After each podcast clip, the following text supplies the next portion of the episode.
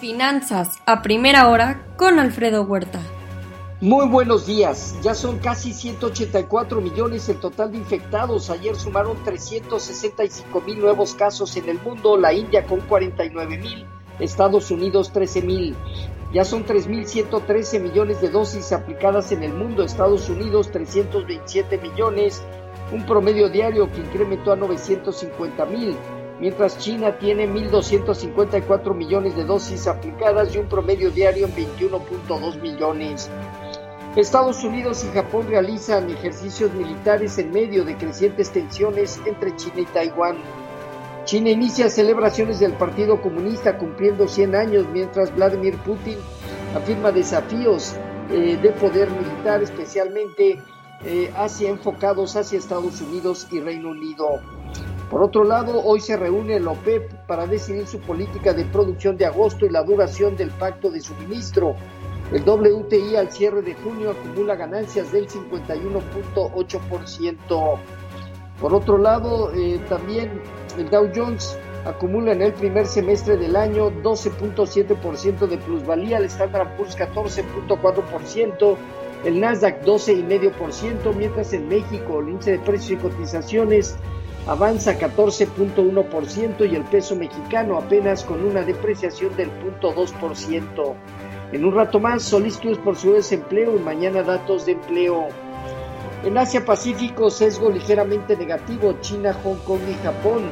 Indicadores de manufactura en Japón y China eh, se ubican ligeramente abajo de lo, de lo esperado. En Europa dominan movimientos eh, mixtos ya. Habían empezado con alzas importantes arriba del 1% cuando Christine Lagarde consideró que a partir de octubre los bancos eh, podrán ir pagando dividendos eh, respectivamente.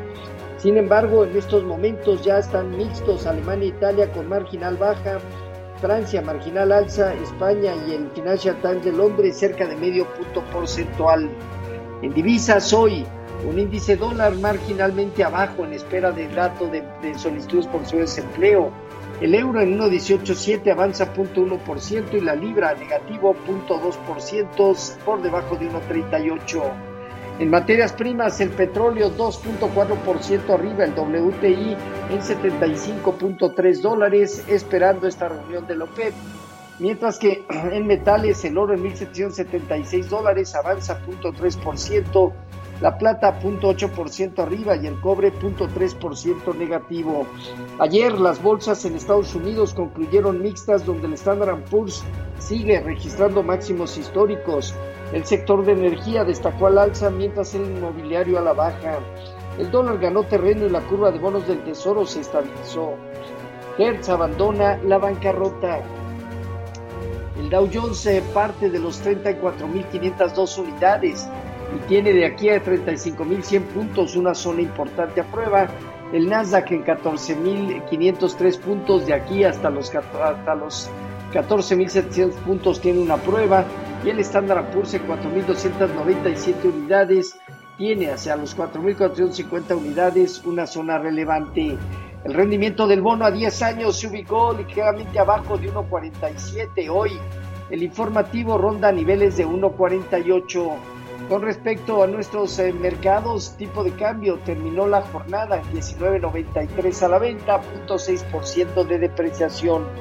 Técnicamente 19.70, 19.50 viene a ser una zona baja en la parte superior, eh, alrededor de los, eh, una vez que supere 20 pesos, de 23, de 20.20 a 20.35, una zona de prueba.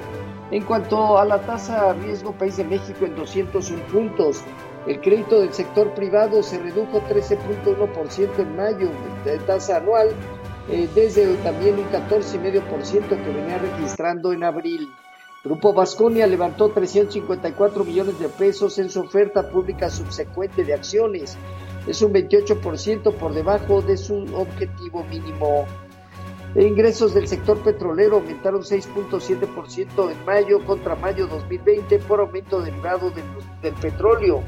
Los ingresos crecieron 86.6% en ese rubro.